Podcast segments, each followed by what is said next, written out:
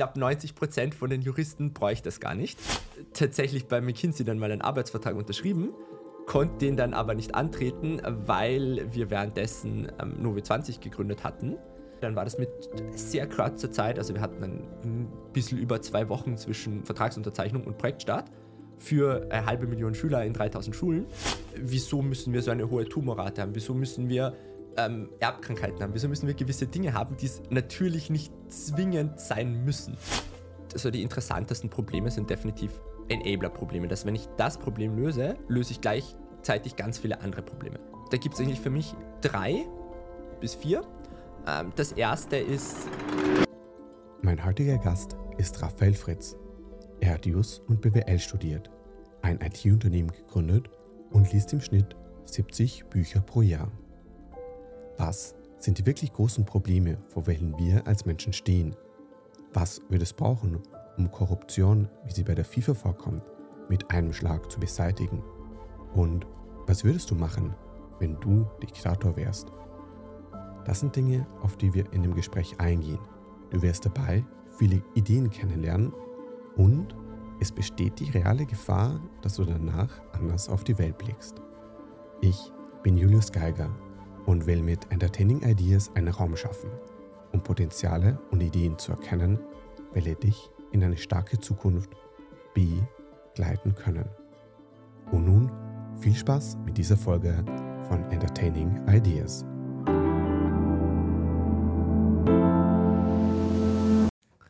Dann, Raphael, ich bin sehr gespannt und freue mich auf dieses Gespräch. Und ich kann dir auch sagen, warum. Ich, ich denke viel so in Metaphern und Bildern und mir ist ähm, so in, in, Vorbereitung auf unser Gespräch folgendes Bild gekommen: so ein Fächer. Ähm, meine, meine kleine Schwester hatte früher einen Fächer und dann, wenn ich den mal in der Hand hatte und aufgemacht habe, dann ja, hat die verschiedenen Facetten gesehen und dann aber manchmal hey, ich habe den Fächer noch gar nicht ganz aufgemacht, sondern gesehen, okay, ich kann das weit aufmachen und es falten sich weitere Facetten mhm. aus. Ähm, und dieses Bild ist mir eben da in dieser Vorbereitung gekommen, äh, weil ich es jetzt bei dir so erlebt habe. Du hast einfach unglaublich viele Facetten. Da gibt es immer noch mehr, irgendwie, die, die man entdeckt, wenn man dich besser kennenlernt. Ähm, und da ich das immer unglaublich spannend finde, wenn Menschen eben verschiedene Facetten haben, ähm, bin ich ja, sehr gespannt auf dieses Gespräch. Wir werden auf keinen Fall alle Facetten ähm, abhandeln können, aber auf jeden Fall ähm, ein paar aufgreifen. Danke, das ist eine sehr coole Beschreibung tatsächlich. Die finde ich echt ähm, sehr interessant und äh, echt sehr cool. Und was da meine erste Frage dann ist, gerade wenn man so viele Facetten hat, ähm, wie, wie stellt man sich dann vor? Nehmen wir ein Beispiel, äh, irgendwie Networking-Veranstaltung im so beruflichen Kontext. Wie, da fragt dich jemand, okay, Raphael, was machst du? Welche Facetten nennst du dann? Wie beschreibst du dich? Das tatsächlich immer mal wieder ein Problem. Also du triffst da genau die wunden Punkte direkt. Es kommt sich tatsächlich sehr auf die Situation drauf mhm. an. Ähm, Im Endeffekt meistens irgendwas Richtung Digitalunternehmen, Startup, äh, weil das auch das ist, was ich jetzt über die letzten Jahre gemacht habe und weil das auch was ist, was mich, glaube ich, sehr gut beschreibt. Und man erklärt natürlich nicht irgendeine random Facette den Leuten am Anfang. Mhm.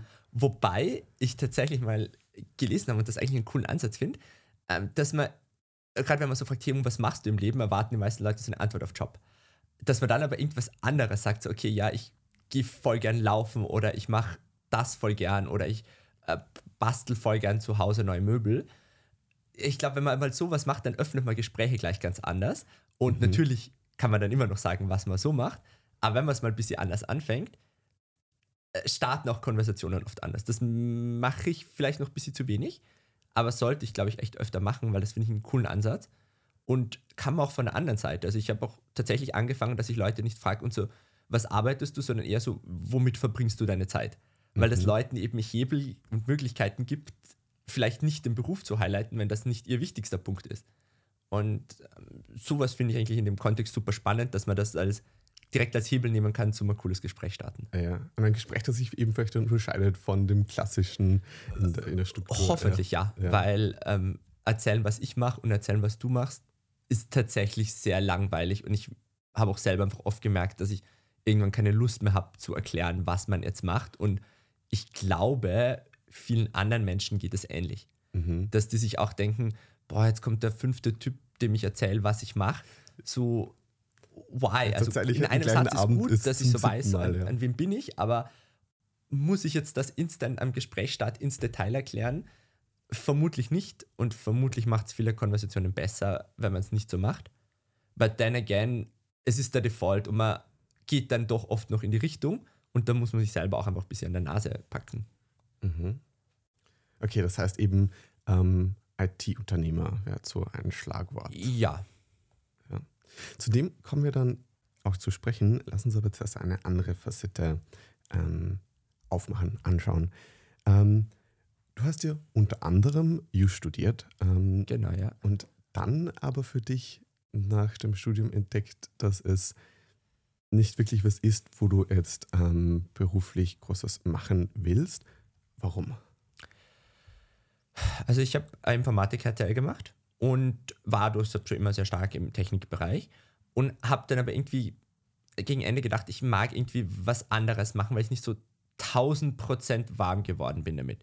Dann gemerkt, okay, ich rede sehr gern mit Leuten, ich diskutiere sehr gern, ich mache sehr gern was mit anderen Menschen und habe dann in der Schule tatsächlich in den letzten beiden Jahren zwei sehr coole Lehrer bzw. Lehrerinnen gehabt im Fach Wirtschaft und Recht. Die haben es aber beide komplett nur auf Recht bezogen. Und ich fand das dann sehr cool und dachte mir so, boah, das ist eigentlich interessant und da kann man voll viel machen. Hab dann auch politisch zu der Zeit gerade ein bisschen was gemacht, dass es hat gerade gut alles gepasst. Und hatte dann so mehrere Ereignisse, wo ich mir dachte, na, eigentlich wäre es schon cool, wenn ich das machen würde. Ähm, und dann habe ich irgendwann gesagt, okay, dann fange ich mal Jus an. Und war auch cool. Also das Studium war großteils ähm, relativ interessant. Ich habe mir zum Glück auch relativ leicht getan. Ähm, allerdings nicht, weil ich sehr gut darin bin, äh, mich hinzusetzen und hunderte Stunden lang irgendwelche Bücher durchzukauen, sondern weil es in Jus die Prüfungen oft fallbasierte Fragestellungen sind. Und im Endeffekt geht es sehr stark darum, dass du erkennst, wo ist gerade das Problem. Mhm. Und darin war ich schon immer gut. Und das hat mir halt sehr geholfen, weil ich wusste, was das Problem ist, konnte dann drüber reden und dadurch, dass ich mir Sachen auch nicht schlecht merke, wenn ich sie lese, konnte ich halt auch immer was dazu sagen oder schreiben. Und das hat schon sehr viel mehr geholfen, wie Leute, die viel mehr gelernt haben, aber dann das Problem nicht gefunden haben und dann ihr Wissen gar nicht hinschreiben konnten oder nicht sinnvoll anwenden auf den Sachverhalt.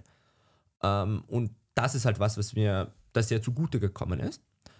Allerdings habe ich dann gegen Ende einfach gemerkt, so, okay, ich mag eigentlich nicht in dem Bereich arbeiten. Also ich habe ein paar Praktika ausprobiert, mit vielen Leuten geredet, sehr viele Bekannte und Freunde einfach in dem Bereich. Und ich habe für mich gemerkt, okay, das ist keine sinnstiftende Arbeit, weil ich, ähm, just ist eigentlich so ein bisschen Friction in den meisten Fällen. Nämlich du, du machst halt was, damit Geschäftsbeziehungen, damit Ehen, damit alle möglichen Dinge funktionieren, aber du bist nie die wertstiftende Komponente dahinter.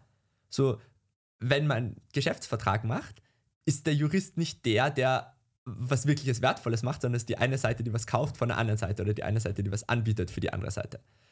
Und ähm, auch oft ist auch die Erkenntnis so, okay, viele Dinge sind vielleicht viel komplizierter und aufwendiger, als sie sein müssten, was im Recht auch irgendwie klar ist, weil es ist eine sehr historisch gewachsene Sache.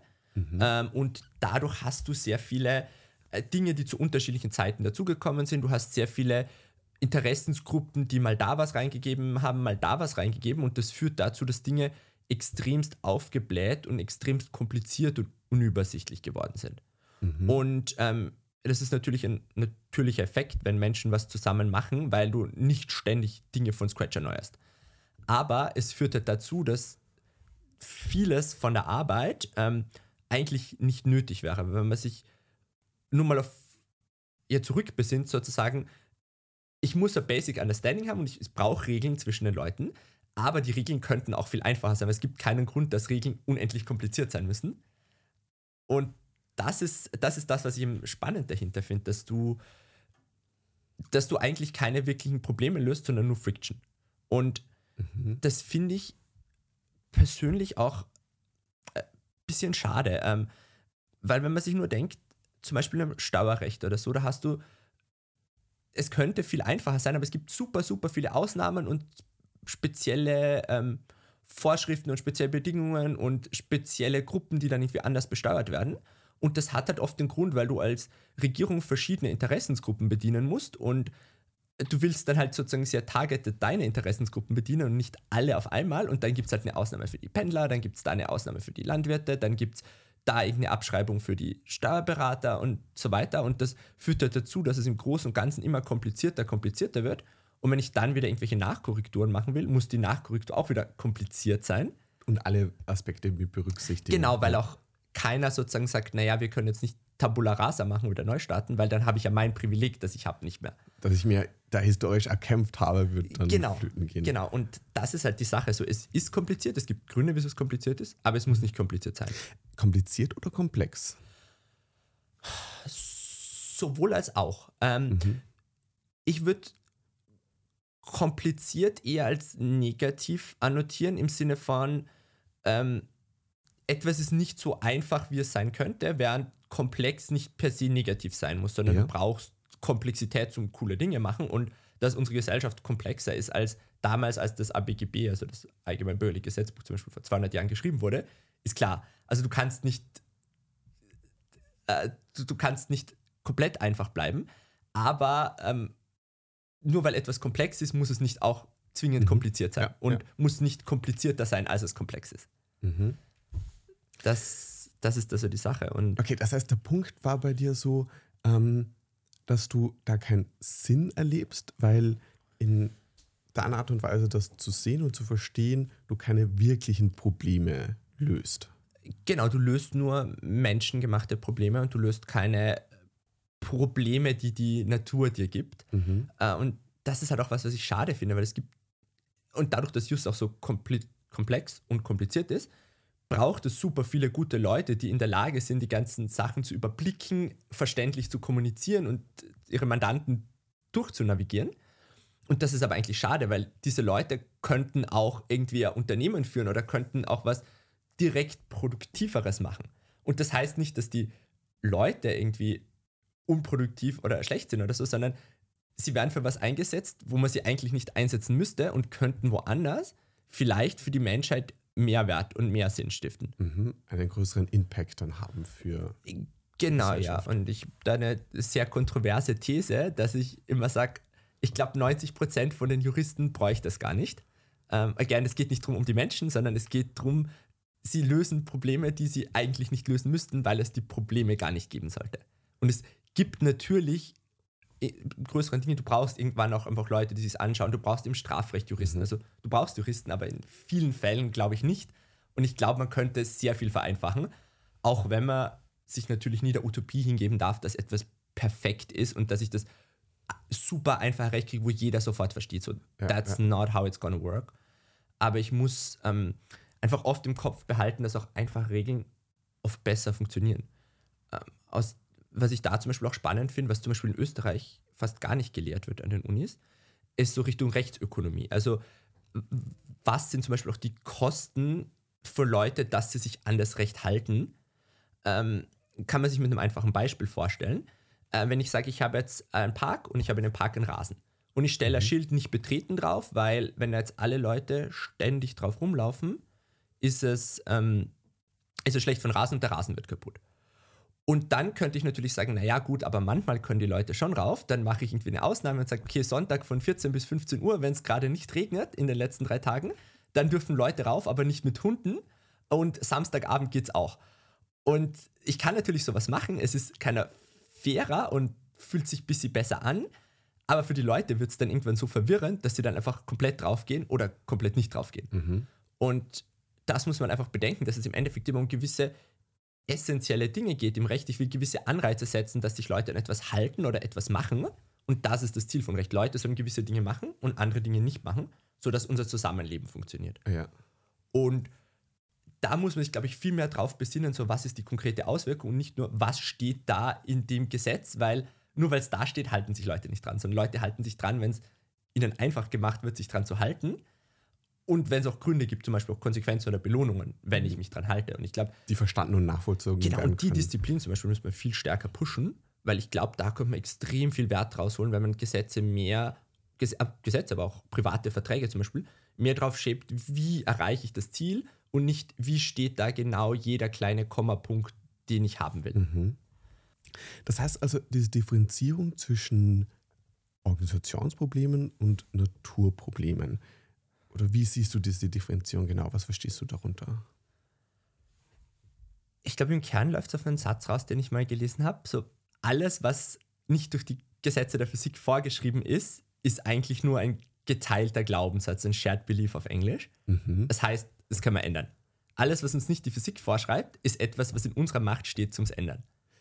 Und Ja. ähm, konkret darunter gebrochen, wenn man sich zum Beispiel Unternehmen anschaut, würde ich es ganz grob in zwei Kategorien von Problemen unterteilen, die Unternehmen löst. Und das eine sind eben, ein Unternehmen kämpft gegen die Physik in einem Sinne von, es versucht neue Dinge zu machen, die es davor nicht gab, neue Technologien oder einfach Dinge effizienter zu machen, Dinge anders zu machen. Und dann gibt es die zweite Form von was ein Unternehmen machen kann und das ist eher, es kämpft gegen andere Menschen.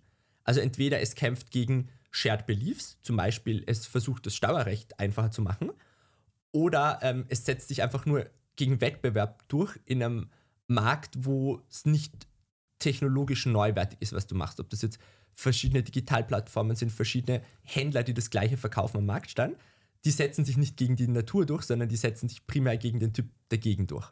Ja. Und was das für mich bedeutet, wieso ich da die Unterscheidung mache, ist, dass wenn ich gegen die Physik kämpfe, dann sind die Interessen von mir als Unternehmen sehr stark allein mit den Interessen der Gesamtgesellschaft. Weil wenn ich ein Problem löse, wenn ich eine bessere Rakete baue, wenn ich ein Auto fahre, das mit weniger Strom fährt, äh, ein Auto baue, das mit weniger Strom fährt, ähm, wenn ich ein neues Material entwickle ähm, oder auch einfach nur, wenn ich einen cool funktionierenden und einfach zu bedienenden Service habe, dann schaffe ich damit automatisch einen Mehrwert für die Menschheit, weil die Menschheit jetzt mehr Dinge machen kann oder Dinge besser oder angenehmer machen kann. Und je besser ich in meiner Kampf gegen die Physik werde, je besser meine Rakete fliegt, je weiter mein Auto fährt, desto besser für mich als Unternehmen, weil ich ein besseres Produkt habe und desto besser für die Menschheit als solches und meine Kunden im Speziellen, weil sie coolere Sachen kriegen. Wenn ich jetzt aber ähm, gegen Menschen kämpfe, ist es eigentlich mehr als Zero-Sum-Game, weil der Markt, wenn ich zwei Marktstände habe, ähm, ob ich es beim einen oder beim anderen kaufe, macht nicht so viel Unterschied. Ähm, und der eine, jetzt sozusagen, der dann besseres Marketing macht oder es irgendwie schöner präsentiert, der nimmt es eigentlich dem anderen weg und der schafft keinen kompletten Mehrwert. Ähm, Natürlich kann man das nochmal ein bisschen aufteilen, weil man ähm, einerseits Leute, die gegen Konkurrenz kämpfen, da ist die einzelne Person schafft nicht viel Mehrwert. Natürlich die Konkurrenz in Summe kann schon einen positiven Effekt haben. Ja. Das definitiv, weil wenn es mehr Leute gibt, dann werden die Preise auch irgendwann billiger. Allerdings ist das jetzt gerade in der Digitalökonomie auch wieder ein Problem, weil da Konkurrenz nicht heißt, ich drücke die Preise und sobald ich nachlasse, gibt der andere wieder Gas, sondern Konkurrenz bekämpfen bedeutet, ich werde dominant in der Markt, so wie Facebook zum Beispiel oder WhatsApp. Gerade WhatsApp, das im Messenger-Bereich gefühlt alles erobert hat und sehr wenig Konkurrenz hat. Oder zum Beispiel gerade jetzt in Europa. Ja, ja genau, also gerade in Europa. Und ähm, dann aber eigentlich nicht mehr besser werden muss. Und das ist zum Beispiel das. Dann keine Incentives mehr hat, eben Genau. dazu besser zu werden, weil er so eine Monopolstellung im Markt hat. Genau, Ja. und da ist nicht nur Zero-Sum-Game, sondern ich würde sagen sogar irgendwie ein Negative-Sum-Game, weil für die Nutzer wäre es so viel angenehmer, wenn WhatsApp viele super simple Dinge könnte von, wieso kann ich keine Events organisieren, wieso kann ich keine Nachrichten snoosen, wieso, ähm, wieso gibt es mir so viele Vorschriften, die ich machen muss. Und das ist was, was ich finde, was ähm, super negativ ist in der Long Run, weil sobald ich mal ein digitales Monopol habe, bin ich durch den Netzwerkeffekt nicht mehr wegzudrücken, ähm, egal, auch wenn mein Produkt schlechter ist. Ähm, und früher gab es Netzwerkeffekte zum Beispiel bei Telefon oder bei E-Mail, wo andere sich einfach dazuhängen können. Und dann habe ich zum Beispiel plötzlich verschiedene E-Mail-Programme, dann setzt sich ein Gmail durch, weil es besser ist, als dass es damals gab. Dann setzen sich Smartphones durch, weil sie besser sind als Handys. Aber einfach, weil ich die verwenden kann und im alten Ding mitmachen. Und bei digitalen Unternehmen habe ich das nicht mehr. Mhm. Ähm, Dass dann weniger passiert, ohne dass ein Gesetzgeber da eingreift und den Rahmen neu definiert oder schafft. Genau, also das Ja. passiert automatisch in dem Bereich, wo ich einen Netzwerkeffekt habe, bis ein Gesetzgeber eingreift ja, und sagt, ähm, das Monopol beende ich. Und das sollte wahrscheinlich dann auch kein Zerschlagen sein, wie ich das früher mit dem Standard Oil oder so gemacht habe, weil wenn ich dann für jedes Land ein eigenes WhatsApp habe, das ist ja wieder komplett sinnlos. Sondern eher einfach ein, ich öffne gewisse Protokolle in dem Bereich. Mm, und zurückkommen zum ursprünglichen Problem Organisations- versus, ähm, versus Naturproblem. Bei den Organisationsproblemen ist eben der Incentive vom Unternehmen nicht automatisch allein mit dem Incentive von oder mit dem Wohl der Gesamtbevölkerung. Mhm. Und das ist der große Unterschied. So, ja, ich kann natürlich was machen, was für alle gut ist, aber ich muss nicht, weil ich nicht da zwingend dazu intensiviert wäre. Was es bei Naturproblemen ist es sehr wohl so. Und das ist halt einfach das Spannende, dass, dass das unterschiedliche Incentives sind und deshalb kann man, glaube ich, auch so ein bisschen sagen, welche Unternehmen finde ich sind gut und wertvoll für die Menschheit und welche eher nicht. Und das ist auch der Kontext, in dem ich mir das zum ersten Mal tiefer durchdacht habe, weil ich mit einem Freund eigentlich darüber diskutiert habe, ob Elon Musk ein guter oder ein schlechter Unternehmer ist ähm, und ob der gute oder schlechte Dinge macht. Und mein Standardpunkt war halt so, ja, menschlich sicher einiges fragwürdig, ähm, aber gerade seine Tech-Sachen, die er gemacht hat, also SpaceX und Tesla, da hat er gegen die Physik gekämpft und hat neue Technologien geschaffen und gepusht. Und das hat einen riesen Netto-Mehrwert für die Menschheit. Mhm. Ähm, Twitter sieht man jetzt wieder so ein bisschen anderes Beispiel. So, es kann gut sein, es kann schlecht sein. Also Twitter könnte in beide Richtungen gehen das hängt dann rein von der Person ab. Und wenn Dinge von der Person abhängen, ist immer ein schlechtes System. Systeme müssen inhärent in die richtige Richtung gehen und nicht mhm. wegen den Personen zufällig. Ja. Okay. Und dann, welches Naturproblem findest du besonders spannend oder wo siehst du gerade da ein einen sehr großen Benefit, sehr großes Potenzial, wenn wir uns da ähm, mehr darauf fokussieren. Ich, also die interessantesten Probleme sind definitiv Enabler-Probleme. Dass wenn ich das Problem löse, löse ich gleichzeitig ganz viele andere Probleme. Und da gibt es eigentlich für mich drei bis vier. Ähm, das erste ist sehr klassisch, auch passend einfach zum Hype AI, ja. weil das äh, unsere Fähigkeiten erweitern kann. Und wenn AI auch irgendwann mal besser forschen kann oder Dinge besser entwickeln kann, ähm, enabled uns das zu noch schnellerem und noch mehr und noch besserem Fortschritt und einfach noch mehr Dinge zu machen. Also der, ein Breakthrough in dem Bereich, wiewohl er gewisse Gefahren haben kann, hat sehr positives Potenzial im Sinne von, es ermöglicht uns sehr viele Dinge down the road, mhm. weil ich dann, keine Ahnung, schneller Medikamente entwickeln kann, bessere Materialien, Dinge besser planen und so weiter. Zusätzlich zum direkten Impact, den es hat. Dann das nächste, und das ist eher so ein bisschen Long-Term-Sache, ist natürlich auch das ganze Biotech, Genome Editing. Also wann kann ich Gene von Lebewesen und irgendwann auch von Menschen besser machen, ähm, sodass wir gewisse Probleme eliminieren können. Zum Beispiel, wieso müssen wir so eine hohe Tumorrate haben? Wieso müssen wir ähm, Erbkrankheiten haben? Wieso müssen wir gewisse Dinge haben, die es natürlich nicht zwingend sein müssen? Ähm, mhm. Und da könnte ich auch schon sehr viele Probleme lösen, die halt da sind, weil jedes Lebewesen für andere Umgebungen und andere Settings geschaffen ist. Und wir jetzt aber innerhalb von kürzester Zeit eine komplette Änderung in unserem Lebensumfeld haben, also in den letzten 100 oder 1000 oder selbst wenn wir 10.000 Jahre seit Siedlungen nehmen. Wir sind genetisch nicht darauf angepasst, ähm, weil die Zeiträume viel zu kurz sind für genetische Änderungen in Menschen. Mhm. Und wir sind für die natürlichen Prozesse der Evolution zu schnell. Genau, wir sind viel zu schnell für die natürlichen Prozesse und da haben wir einfach super viel Potenzial, wenn wir da Änderungen machen können, wenn wir Menschen langfristig auch irgendwie intelligenter, besser, gesünder machen können. Mhm. Ähm, das hat natürlich ethisch auch gewisse Fragestellungen, die man klären muss, genauso wie AI auch gewisse Probleme hat, die man klären muss. Aber das Potenzial, was uns das enabled und für Möglichkeiten schafft, ist mhm. riesengroß. Und das dritte, Energie, weil mit besserer Energieerzeugung erschlage ich unglaublich viele Probleme auf einmal. Zum Beispiel auch das Pro Klimawandel. Hätte ich jetzt von heute auf morgen eine sehr gute, sehr billige, verlässliche Energiequelle. Wie zum Beispiel? Kernfusion wäre so der obvious Ding, was man immer anspricht, ähm, weil ich einfach sage, okay, das ist, wenn es gehen würde, hätte es sehr viele Vorteile. Ähm, muss aber nicht mal zwingend in die Richtung sein. Also es können entweder komplett neue Prozesse sein, es können ähm, viel bessere und einfachere Solar- und Speicherzellen könnten auch eine Lösung sein. Ähm, es könnten auch, wenn ich zum Beispiel wieder in Kernfission mehr forsche, dass ich keine großen 50 oder 20 Milliarden Dollar Kraftwerke habe, sondern viel kleinere Dinge, die auch physikalisch sicher sind, was physikalisch again möglich ist. Ja.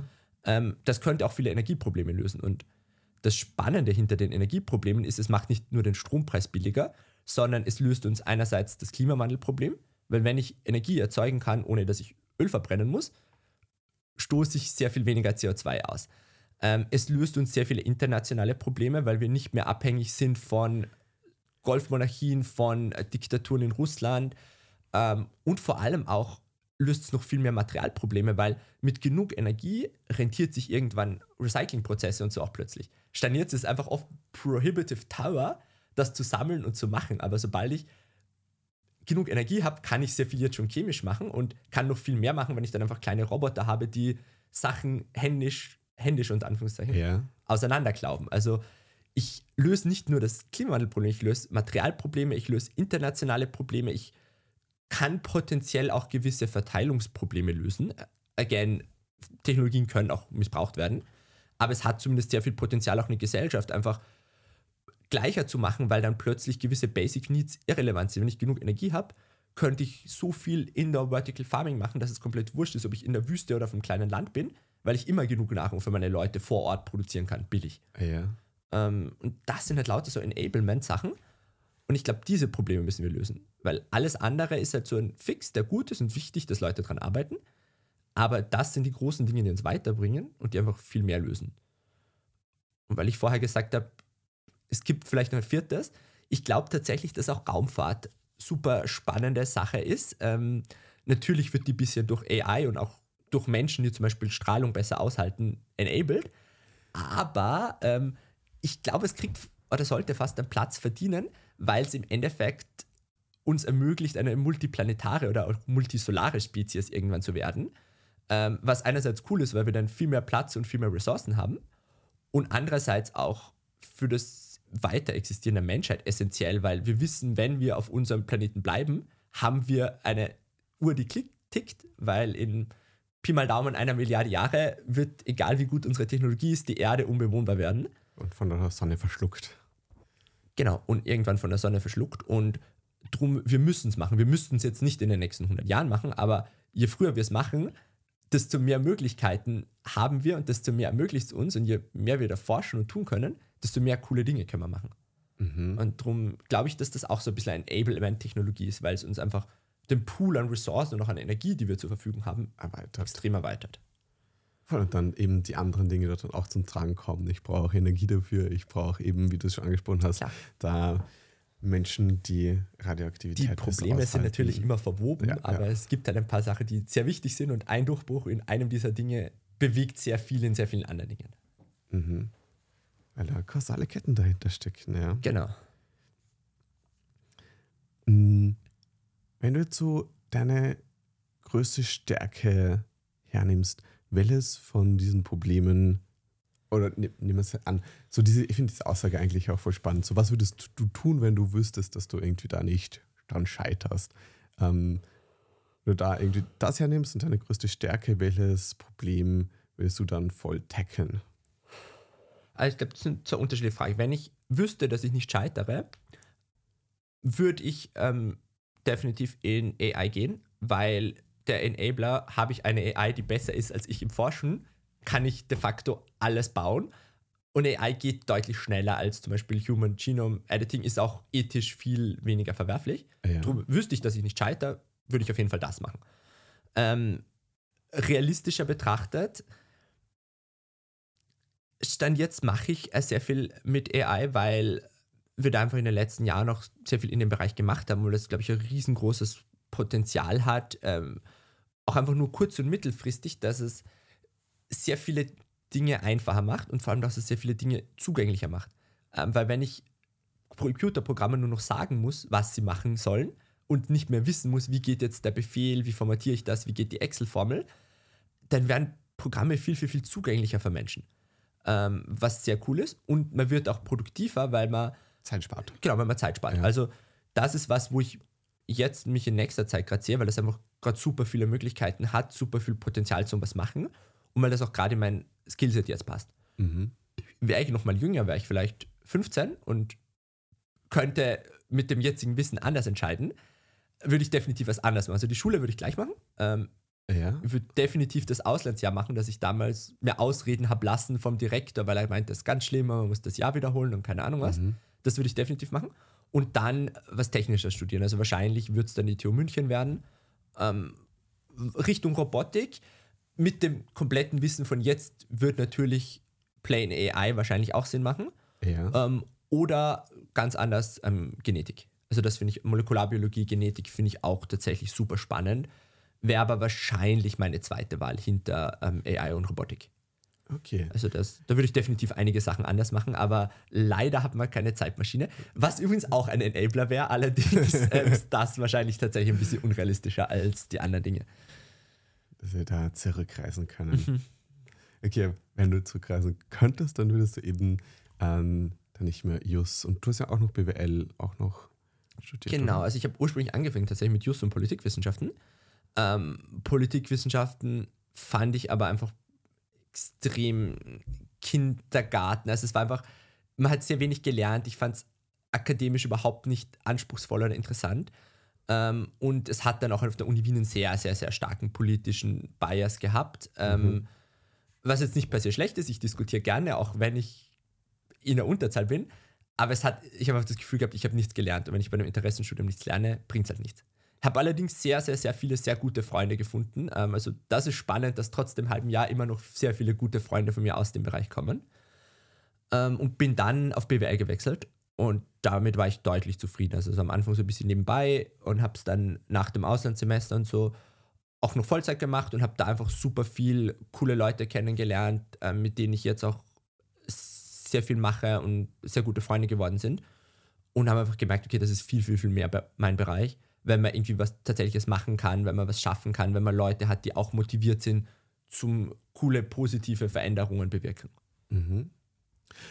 Das heißt, dass das ähm, BWL-Studium dann da auch einen, einen dich dazu bewegt hat, zu der Gründung von dem, was du gestartet hast, zu Ja, also sowohl indirekt als auch direkt. Ähm, indirekt einfach, weil es das Mindset noch viel stärker in die Richtung gedrückt hat. Mhm. Und davor war es mehr so, ja, ich fand es immer interessant, aber ich war nicht in der Bubble. Ich war in der Jus, okay, und jetzt ist die Frage Großkanzlei und dann die Exoten draus waren vielleicht noch Unternehmensberatung.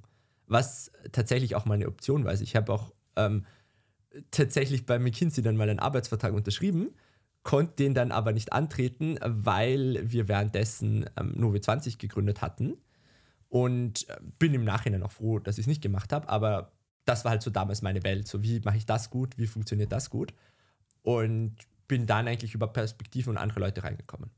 Und direkt ist es auch, weil Novi 20 zum Beispiel konkret gestartet hat, einmal ein Freund von mir auf der Uni, der Michael Kovacev, aus seinem Auslandssemester in Barcelona zurückgekommen ist und sich dachte, boah, in Asien gibt es Apps, die was gegen Corona machen. Wieso machen wir sowas hier nicht auch?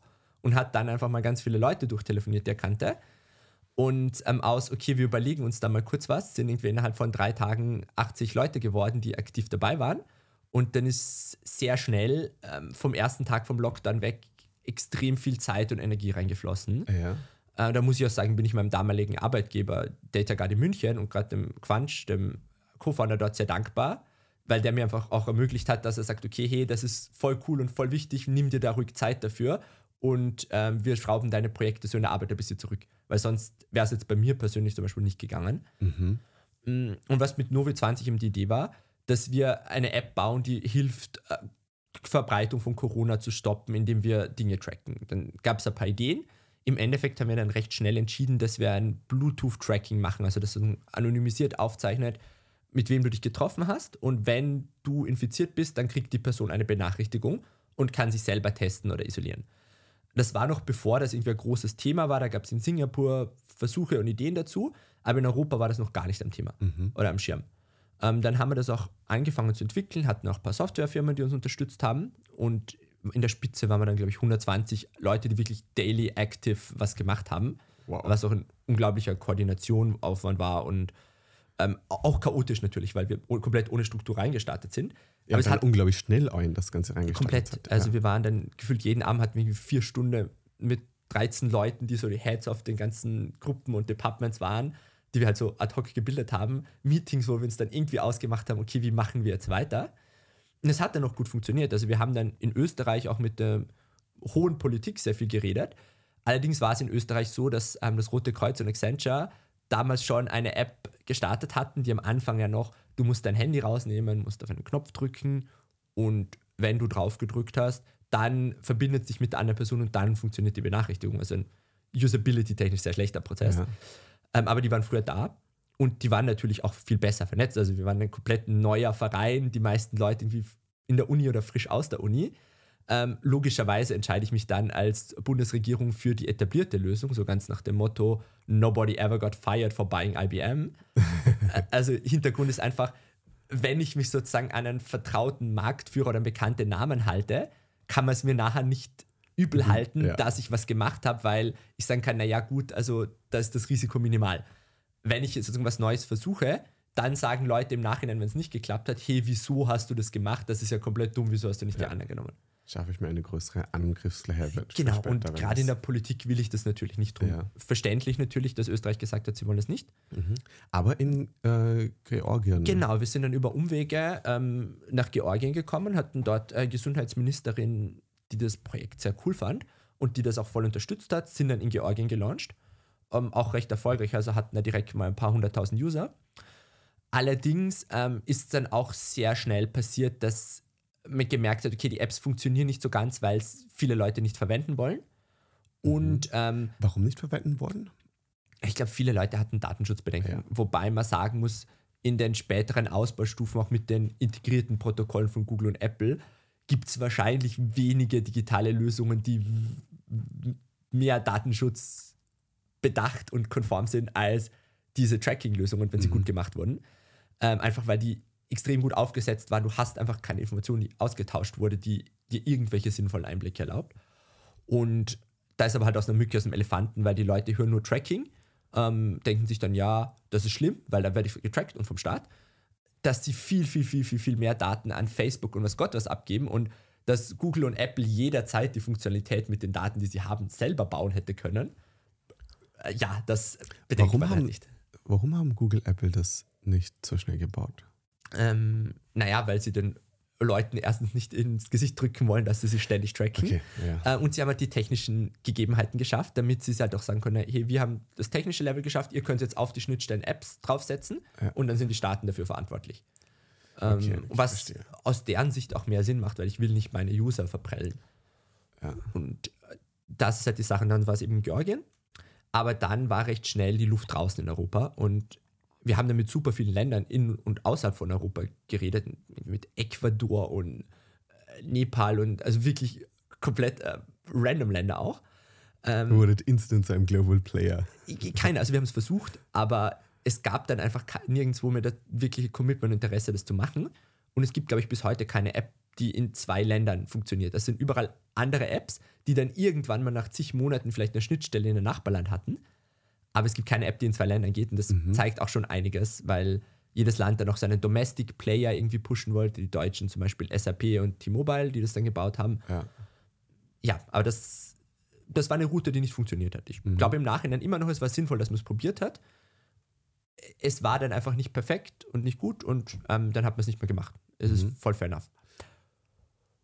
Und was für ein Businessmodell äh, ist da dahinter gewesen? Oder wie, weil das, die, für die User war es ja gratis. Genau, das Businessmodell dahinter war, wir sind ein Verein und äh, wir investieren gern Zeit, um der Menschheit was Gutes tun. Mhm. Wir haben im Endeffekt ein bisschen Geld für Implementierung bekommen, aber das war ähm, mehr wirklich für Kosten, die wir tatsächlich hatten okay. und nicht so sehr für, ähm, für die konkrete Arbeit. Also wenn wir allein die 30 Entwickler oder so, die dran waren, bezahlen hätten müssen, hätte das Geld vielleicht für einen Tag gereicht. I don't know. Aber es war wirklich ehrenamtlicher Effort, der reingegangen ist. Verstehe. Und wir sind dann aus der ersten Corona-App-Phase rausgegangen ähm, mit motivierten Leuten, die jetzt schon ein bisschen zusammengearbeitet haben, mit ein bisschen Geld, also so, dass man einen kleinen Grundstock hat, und haben dann gesagt, okay, ähm, Contact Tracking ist tot, viele Leute sind jetzt auch, haben sich an den Lockdown gewöhnt, sind wieder in ihre Jobs zurück. Aber wir haben jetzt noch was und wir helfen jetzt einfach den medizinischen Forschern, die uns davor beraten haben und gesagt, das macht Sinn, das macht keinen Sinn und so verhält sich die Krankheit und so weiter. Wir helfen jetzt denen Forschern ähm, bei ihren Studien, weil die haben dann angefangen, größere Studien machen, wo sie zum Beispiel in Wien getestet haben, wie Gurgeln funktioniert, ähm, haben das in Volksschulen getestet und wir haben zum Beispiel die Software gemacht, die die Logistik und das Matching von den Personen zu den Proben und so weiter macht. Weil das natürlich ein recht großer Aufwand ist für mehrere tausend Schüler. Ja. Und haben dadurch, sind wir dann ein bisschen in den Bereich Massentest reingekommen. Mhm. Und Dann dort mit Bayern eher zusammengearbeitet. das war dann später. Also es hat dann tatsächlich über den Sommer ist dann noch mehr zurückgegangen. Äh, und da war dann schon sehr wenig Lust. Da war der Chris Tockner ähm, dann sehr dahinter, dass man trotzdem was macht, dass das groß weitergeht. Und wir haben dann vom äh, Gesundheitsministerium die Anfrage bekommen, ob wir die Studiensoftware nicht für ganz Österreich machen können. Weil die Universitäten die Studie ausrollen wollen auf, all, auf mehr Schulen. Und ähm, haben das dann gemacht, mussten dafür auch eine GmbH gründen, weil mit einem Verein macht man das nicht. Und dann haben wir die GmbH gegründet, die eigentlich kurz gedacht war als, wir machen das eine Projekt, wir machen vielleicht noch ein bisschen Tests, haben dann äh, Tests unterstützt organisatorisch. Aber im Endeffekt war es für eine Sache gedacht. Und dann ist über einen Kontakt äh, von der Sabine plötzlich die Caritas gekommen in Wien, Niederösterreich und hat gesagt, ja, sie haben ein Problem, weil ihre Mitarbeiter schleppen Corona in die Altersheime und Pflegeheime rein, weil die stecken sich halt draußen irgendwo an und bringen es rein. Und wenn du halt Leute, die 90 plus und gesundheitlich angeschlagen sind, ansteckst, sind es tatsächlich oft schwere Fälle, wo Leute dann sehr schwer erkranken oder auch sterben. Und ähm, sie wollten halt eine Lösung und wir haben ihnen dann geholfen, eine Lösung zu entwickeln, wie sie ihre Mitarbeiter regelmäßig testen können, wie die auch die Informationen kriegen, äh, wie das halt alles abgewickelt wird. Da gab es dann eine Kooperation mit dem IMP, so einem Forschungslabor. Und äh, man muss auch sagen, ich war super überrascht, wie flexibel und auch digital affin die Caritas war. Also ich hätte mir ganz anders vorgestellt, muss ich echt sagen. Und ähm, seit der Zusammenarbeit mit der Caritas, die dann fast ein Jahr gedauert hat, bin ich extremst äh, positiv überrascht und sage auch allen Leuten immer ganz ehrlich, wenn ihr Charity machen wollt, ich finde die Caritas gut, weil die machen einen guten Job und Ja. da ist auch, also wie Niederösterreich, wo die Leute in der Führungsebene kennen, das sind einfach gute Leute, denen es wirklich darum geht, was Sinnvolles zu machen und die auch modern denken. Ähm, und dann hat sich von da aus weiterentwickelt, dass irgendwie Anfragen dann für Expertengruppen und so weiter gekommen sind, wo wir dann in allen möglichen Gruppen drin gesessen sind, wo in Österreich alle möglichen Projekte rausgekommen sind. Ähm, aber im Endeffekt, unser Steckenpferd haben wir dann gefunden, ähm, als wir einen Kontakt zu Freiburg aufgebaut haben in Deutschland und dort dann eine kleine Ausschreibung gewonnen haben, dass wir die Software bauen, damit die ihre Schulen und Kindergärten wirklich regelmäßig testen können. Weil die jetzt sagen, wir wollen es nicht mit Stift, Papier und Excel-Listen machen, sondern wir wollen es irgendwie cooler haben. Ähm, Und das haben wir dann, das haben wir dann gemacht.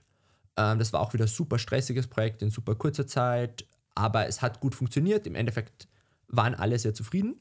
Und das war dann eben so ein bisschen Leuchtturmprojekt, gerade im deutschsprachigen Raum, weil man einfach gesehen hat, okay, es geht auch besser als Excel-Listen und es geht auch vor allem mit weniger Aufwand für die Schulen. Weil das war für uns halt immer der Ansatz.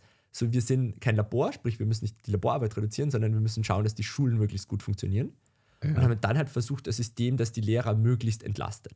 Es ist immer noch belastend, der Aufwand, also der geht nicht auf Zero, aber ich glaube, es ging deutlich einfacher als andere Lösungen, die man in anderen Ländern gesehen hat. Und das hat dann dazu geführt, dass wir mehrere Anfragen aus Deutschland bekommen haben, unter anderem auch die Einladung, dass wir in Bayern ähm, uns bei der Ausschreibung teilnehmen, wo es dann darum ging, wirklich in alle Bayern alle Grund- und Förderschulen zu testen. Das haben wir gemacht und haben uns dann auch als junges Unternehmen durchgesetzt gegen etabliertere Player aus dem Labor- und IT-Bereich. Und ich glaube, der Hauptgrund war einfach, weil wir ähm, nicht gesagt haben, wie die IT-Unternehmen, sagt uns, was ihr wollt und wir bauen es, oder die Labore, wir haben unsere Software, verwendet die, sondern wir uns wirklich einen Prozess überlegt haben von Scratch, weil wir es halt konnten, weil wir keine Vorbelastung hatten, wie man das bauen könnte und wie man das machen könnte und uns sozusagen einfach viel überlegt haben auch, was der Freistaat Bayern dann cool fand, vom Prozess auch wie er abläuft. Weil wir es zum Beispiel ermöglicht haben, dass du keine Drucker in jedem Klassenzimmer brauchst, ähm, dass du Daten nur einmal eingeben musst und nachher nur noch anhakeln musst, wer da ist und so weiter. Und das war einfach ein wirklich cooles Konzept, das sich dann durchgesetzt hat. Und ähm, ja, dann war das mit sehr kurzer Zeit, also wir hatten dann ein bisschen über zwei Wochen zwischen Projekt, also Vertragsunterzeichnung und Projektstart für eine halbe Million Schüler in 3000 Schulen. In den zwei Wochen habe ich echt nicht viel geschlafen und genauso ähm, Chris, Moritz, Luki, äh, alle anderen, ähm, Sophie und so weiter, Sabine, alle nicht geschlafen, es war kompletter Horror. Ähm, aber es war auch cool, weil wir so gewusst haben, okay, es ist so viel Verantwortung, weil wenn wir das jetzt nicht hinkriegen, dann können die vielleicht die Schulen nicht aufmachen oder es werden Kinder krank oder sonstige Dinge. Das war echt äh, Verantwortung, aber auch so ein Adrenalin-Push, der unglaublich war. Also Yes. ich habe wirklich dann einmal zwei Nächte in Folge nur eine Stunde geschlafen und am dritten Tag immer noch funktioniert. Und ich war echt so, wie kann Wie das geht das? sein? Ja. Es ging einfach, weil das Adrenalin so da war.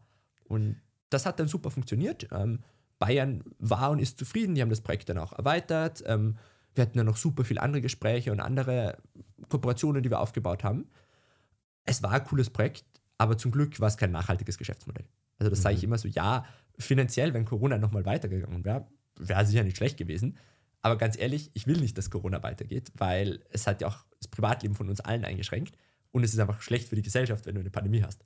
Absolut. Und Aber ja, dieses, dieses das Gefühl so von Verantwortung zu haben, dass das ja sehr mächtig sein kann, irgendwie in, in, in Ressourcen für einen bereitzustellen, ähm, wo man dann echt einiges leisten kann. Aber ja, wie du sagst. Das, das war auch unglaublich cool und ich glaube, da auch ein kurzer Shoutout an Bayern, weil die haben das echt super gut organisiert, muss man sagen. Also die haben sich da nicht gesagt, okay, wir schreiben das einfach aus und irgendwer soll das machen, sondern die haben sich das wirklich überlegt, haben äh, ein Projekt, also eine Beratung als Projektorganisation angestellt und haben dann jeden Teilbereich sich einzeln angeschaut, einzeln ausgeschrieben und haben sozusagen aus jedem Bereich, aus Material, aus Labor, aus Logistik, aus Software, den besten Player für sie aussuchen können und konnten dann auch, wenn was nicht geklappt hat, reagieren.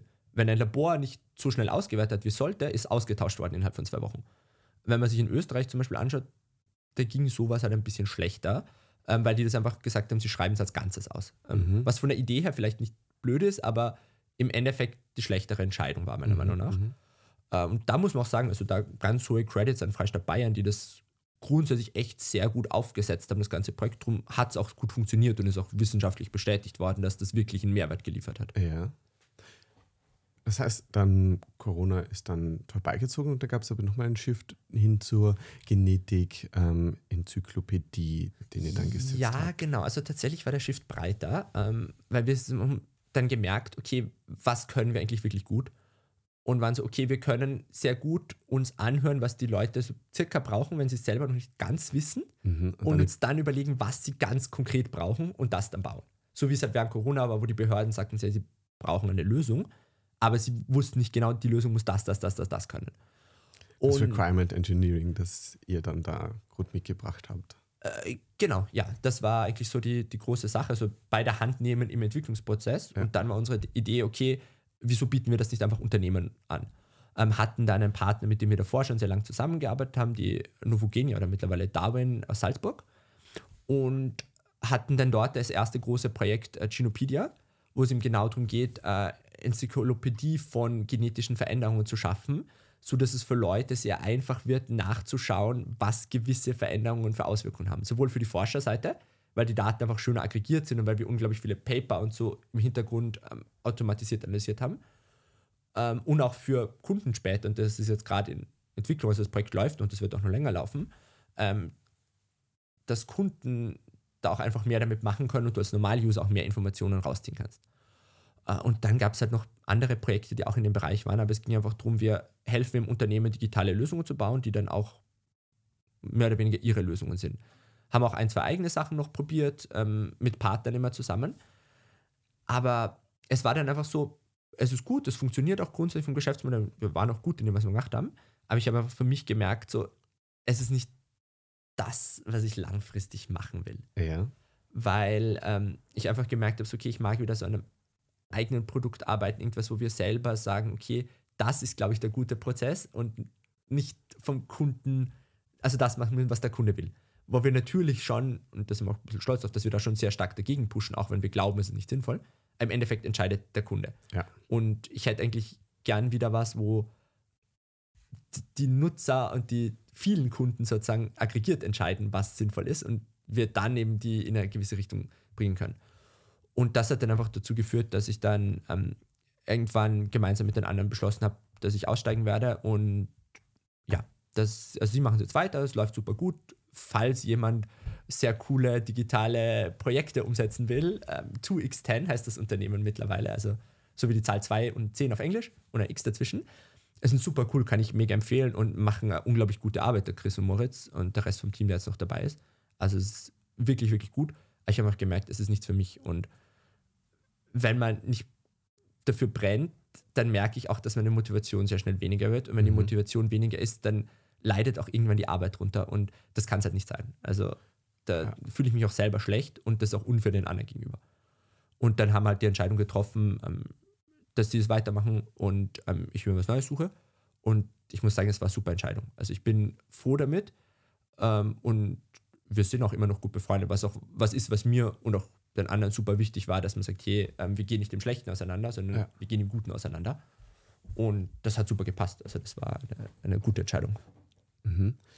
Und bist jetzt gerade an einem Punkt, wo du eben viel verschiedene Sachen ausprobierst oder baust. Du hast von ich mir schon erzählt, von so verschiedenen äh, Telegram-Bots, die ich irgendwie sehr cool finde, weil so was du erzählt hast, und du kannst sicher gleich nochmal genau darauf eingehen, ähm, sie sehr viel jetzt effizient schaffen in dem, was sie können. Genau, ja. Also ich habe im Frühjahr tatsächlich schon angefangen, damit ähm, rum zu experimentieren, einfach weil ich auch beruflich viel mit den OpenAI APIs gearbeitet habe und habe mir dann damals schon so eine ChatGPT-App ans Handy gebaut, wo ich einfach ein Telegram-Bot war, mit dem ich schreiben und reden konnte und er hat das dann transkribiert und an ähm, GPT-API geschickt und mir das Ergebnis zurückgegeben. Und da bin ich schon so ein bisschen reingekommen und habe jetzt die Zeit genutzt, ähm, einerseits in der Bildungskarenz im AI-Master in Linz, einfach nochmal mehr Wissen sammeln, aber primär auch an Projekten arbeiten, die ich schon länger machen wollte. Eins, jetzt rein für mich selber, waren zum Beispiel so Telegram-Bots, wo ich jetzt alles mache von Tagebuch und Journaling und so, dass ich das automatisiere. Im Hintergrund schreibt es mir das, also transkribiert es mir, weil ich gerne alles einfach nur reinrede. Mhm. Schreibt mir dann alles in ähm, Google Drive im Hintergrund, in meine Files, dass es dann in meinem Tools liegt. Ähm, aber auch, wenn ich zu Büchern irgendwelche Notizen habe, habe ich da mittlerweile einen smoothen Prozess. Ähm, wenn ich äh, sonstige Gedanken oder Notizen habe und die einfach nur aufschreiben, also ich hatte jetzt gerade die Idee oder ich hatte jetzt gerade das coole Gespräch, ähm, was mir auch nach unserem letzten Gespräch schon passiert ist, dachte ich mir, wow, da waren jetzt ein paar coole Gedanken dabei, die schreibe ich mir jetzt einfach auf. Ähm, und jetzt habe ich auch noch einen, der mir so ein bisschen, wo ich tracken kann, was für Tasks ich gerade mache und den ich mehr so ein bisschen als Accountability Buddy in Zukunft auch ausbauen will. Mhm. Aber das ist eigentlich eine super Low-Level-Sache, weil das ist ein Python-Skript. Ähm, ich habe halt noch Google Drive OpenAI API dahinter und habe das Ganze auf einem 5-Euro-Server gehostet und kann unglaublich flexibel, unglaublich viel damit machen, was für meinen Workflow angepasst ist. Ähm, dann habe ich noch ein paar andere Projekte gemacht. Ich habe zum Beispiel ähm, eine eigene Webseite gebaut mit dem starken Fokus auf Buchempfehlungen, mhm. weil ich seit mehreren Jahren sehr, sehr, sehr viel äh, lese, beziehungsweise sehr viel Hörbücher höre. Und das sind halt mittlerweile so 70, teilweise schon mehr Bücher im Jahr. Und ich merke einfach, dadurch kann ich Leuten sehr viel coole Empfehlungen geben und Leute fragen mich auch. Und das dachte ich mir, es kann nicht sein, dass ich denen immer eine lange Liste schicke und sie müssen sich dann selber überlegen, was davon jetzt cool ist. Mhm. Und darum habe ich jetzt aber eine interaktive Webseite gebaut, raphaelfritz.at, wo man das sehen kann und wo man sich sagt, okay, ich hätte zu dem Thema Lust und dann zeigt es halt die Bücher, die so meine curated Empfehlungen sind ähm, und zusätzlich noch Buchreviews, die ich regelmäßig für ein Online-Portal schreibe und so weiter, dass einfach ja. dort alles gesammelt ist. Ähm, voll. Und dann noch zwei stärker businesslastigere Projekte, die ich im Hintergrund baue, slash gebaut habe, ähm, wo auch einfach so wieder Überlegungen sind, wie geht es jetzt weiter und was ist jetzt so der nächste, nächste Bereich, in den ich reinstarte. Ähm, und das ist jetzt einerseits einfach viel ausprobieren, gewisse Ideen validieren ähm, und auch natürlich stärker wieder Richtung Co-Founder-Suche. Also ich glaube, es ist einfach super wichtig, dass man Dinge nicht alleine macht. Und es, ich merke aber, es hilft mir sehr, wenn man mit anderen Leuten was gemeinsam machen kann. Und das ist jetzt gerade so der starke Fokus, jetzt gerade im neuen Jahr, weil altes Jahr war es aber noch viel so eigene Projekte umsetzen, auch viel mal Mental Clarity wieder schaffen. Ja. Dann lass uns einen Sprung machen zu einer anderen Facette von dir. Du hast vor kurzem einen Vortrag gehalten zum Thema How to be a Dictator. Wie kam es dazu und kannst du da einen kurzen Einblick geben? Genau, ja, also das ist auf einem Buch basiert, im A Dictators Handbook, das ich wirklich sehr empfehlen kann, fand ich super, super spannend. Und die Kernaussage von dem Buch ist, ähm, dass es gewisse Regeln und Anreize gibt, auch für Diktatoren, an die sie sich halten müssen und die ihre ganzen Handlungen bestimmen. Und ähm, das ist aber auch generalisierbar. Also das trifft nicht nur Diktaturen, sondern auch Anführer und Anführerinnen in Demokratien, in Unternehmen, in Vereinen und so weiter. Und die Kernaussage ist, ähm, dass die Regeln für einen Anführer hängen primär davon ab, wie viele Leute es braucht, damit der Anführer in seine Position kommt und dort bleibt. Also wie viele Leute sind essentiell für die Machtergreifung und Erhalt des Anführers. Und ähm, da gibt es jetzt in der Diktatur zum Beispiel eine sehr kleine Gruppe, weil in der Diktatur brauche ich ein paar Generäle, ein paar Stammesfürsten, ein paar wichtige Politiker mhm. und das war's. Und die Leute, wenn die loyal zu mir sind, dann kann ich machen, was ich will. In einer Demokratie zum Beispiel habe ich eine viel größere Gruppe, die essentiell sind, weil ich brauche da mindestens die Leute, die am Wahltag hingehen, wählen und ihr Kreuz auch für mich machen, um mich über die 50 Prozent bringen. Und das sind allein in Österreich wahrscheinlich zwei Millionen Leute oder so, die ich brauche, zum minus Nichtwähler und Nichtwahlberechtigte wirklich die Mehrheit zu haben. Und die kann ich dann nicht mehr so direkt beeinflussen mit Geld etc. Genau, und das ist eben dann die wichtige Aussage, dass ähm, je nachdem, wie groß die Anzahl dieser Leute ist, muss ich sie unterschiedlich angehen. Und ich habe ähm, die Ressourcen des Staates zur Verfügung.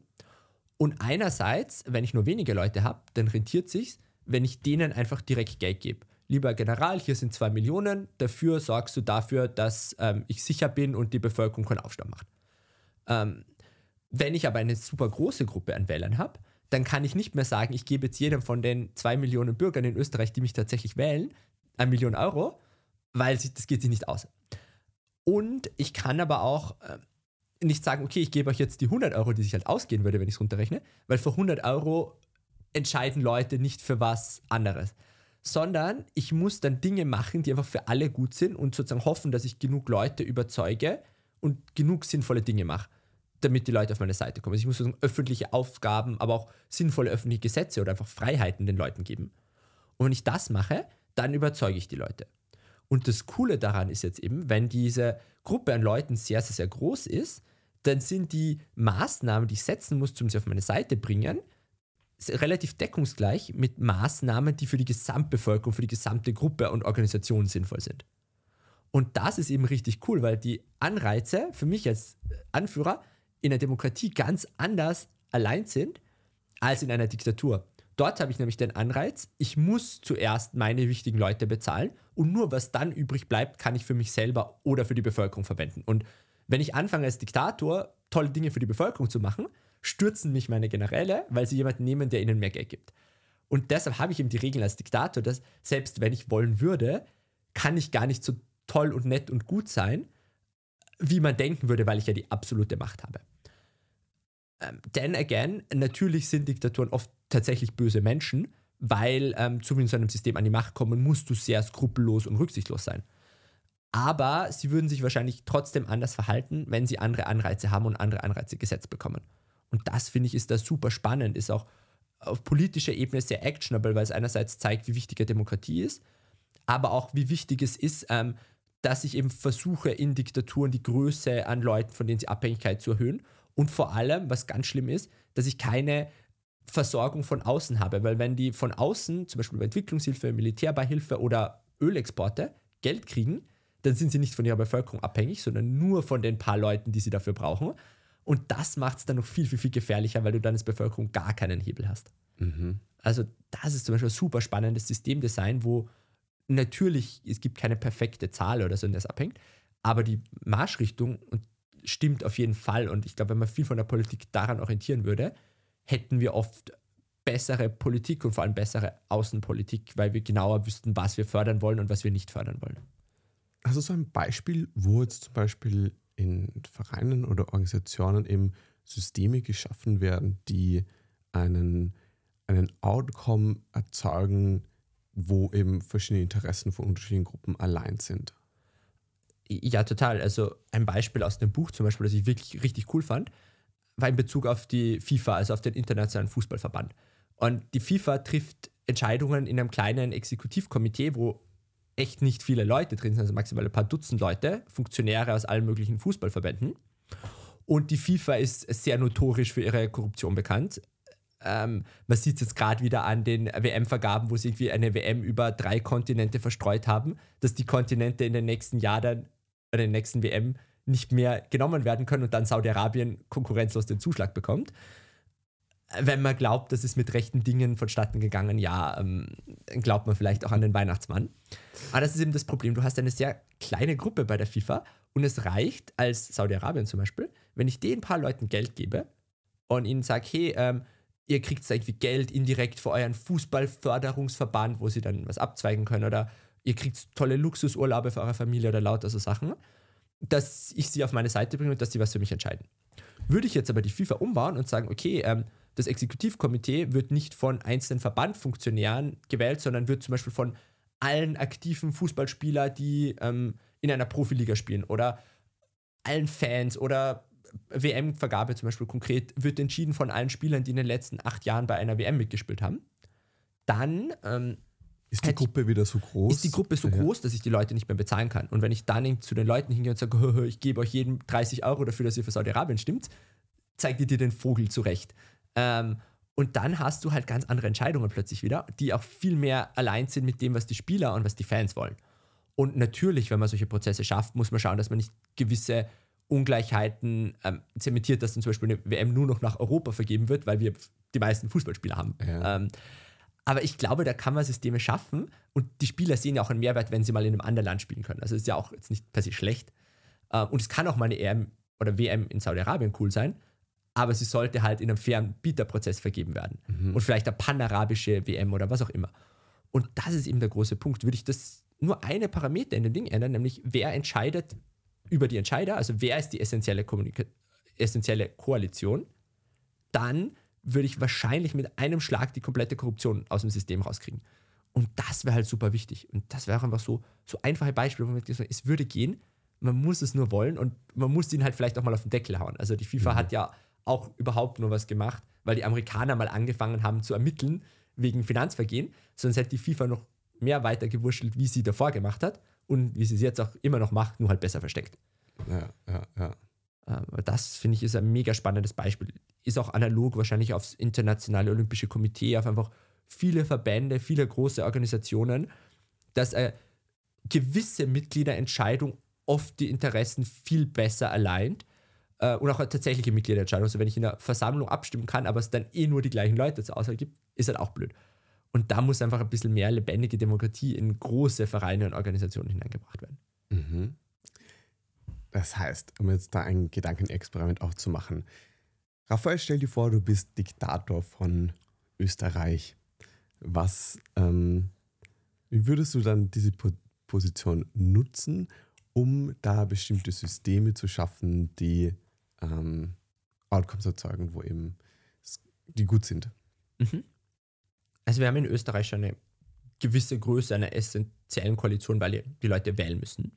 Und was ich eigentlich noch einen viel cooleren Hotfix finde, ähm, vor allem auch für Demokratien, äh, ist so ein Konzept, das nenne ich Benevolent Punisher. Und im Endeffekt geht es darum, ähm, dass du die Anreize änderst, weil stand jetzt hast du auch in der österreichischen Politik oft den Anreiz, dass du salopp gesagt ein Arschloch sein musst. Also du musst, ähm, je populistischer du bist, desto besser funktioniert es meistens, je mehr du andere Leute angreifst, statt irgendwie sinnvoll auf Inhalte zu schauen, desto besser funktioniert es, je mehr du Leute gegeneinander ausspielst, je mehr du Medien mitnimmst, ähm, je mehr du dein Klientel bedienst, desto besser funktioniert es. Und mhm. wir haben einfach ein gewisses Problem, dass sich Arschloch sein im weitesten Sinne rentiert. Einfach Verhalten, das nicht allein ist mit den Interessen der Bevölkerung.